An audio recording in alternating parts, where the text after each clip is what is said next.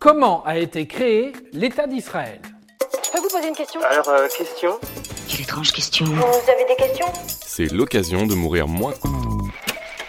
Pourquoi est-ce qu'on va parler de ça Parce que deux peuples se disputent un territoire. Le 14 mai 1948, c'est la date officielle de la création de l'État d'Israël. Mais depuis de nombreuses années, beaucoup de questions se posent autour de ce pays au cœur du Proche-Orient.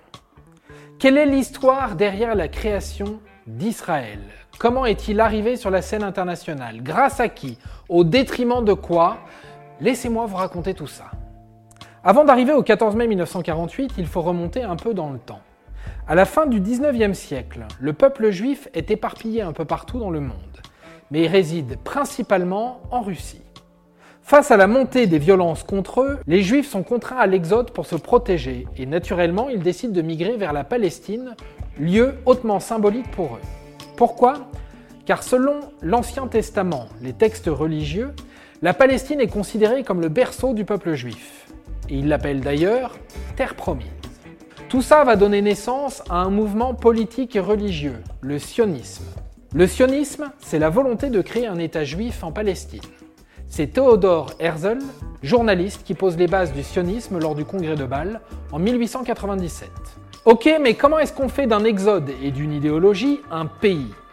Eh bien, ça prend du temps, ça ne se fait pas du jour au lendemain. Et surtout, ça ne se fait pas tout seul.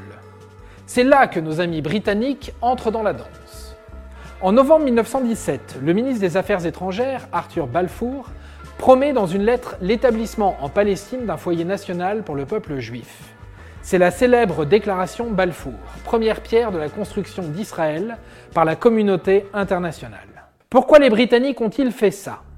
Les historiens ont plusieurs versions, mais ils se rejoignent sur un point. C'est une zone géographique clé pour la géopolitique et le commerce.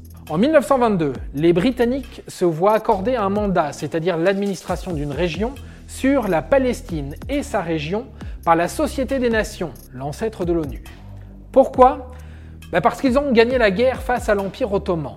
On valide dans la foulée l'idée de la déclaration Balfour. Un État juif peut être créé. Il y a un hic malgré tout. Les Britanniques ont aussi promis un État indépendant aux Arabes de la région. Pendant près d'un quart de siècle, la situation s'envenime et les conflits se multiplient. Les Britanniques ne parviennent plus à gérer et encore moins à honorer leurs promesses de deux États indépendants. En 1947, ils lâchent la tutelle et redonnent la main à l'ONU. Et le 29 novembre 1947, après des mois de discussion, l'ONU adopte la résolution 181 par 33 voix pour, 13 contre et 10 abstentions. Alors qu'y a-t-il dans cette résolution 181 la promesse de la création d'un État juif indépendant et d'un État palestinien indépendant. Le tout avec Jérusalem, une enclave entre les deux territoires, sous contrôle international. C'est ainsi que quelques mois plus tard, le 14 mai 1948, à la fin officielle du mandat britannique, Ben Gourion proclame la naissance de l'État d'Israël et en devient immédiatement le premier Premier ministre.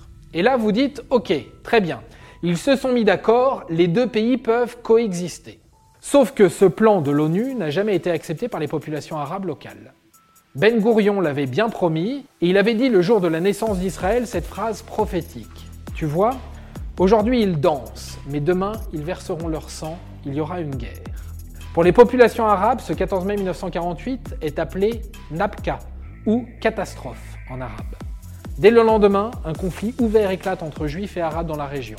C'est le début de ce que l'on appelle aujourd'hui communément le conflit israélo-palestinien. Et voilà, maintenant, vous savez tout. Au revoir, messieurs, dames. C'est ça la puissance intellectuelle. Avant de partir, attends, j'ai un truc à te dire. Viens découvrir notre podcast sexo, S'exposer. Deux minutes pour tout savoir sur la sexualité masculine.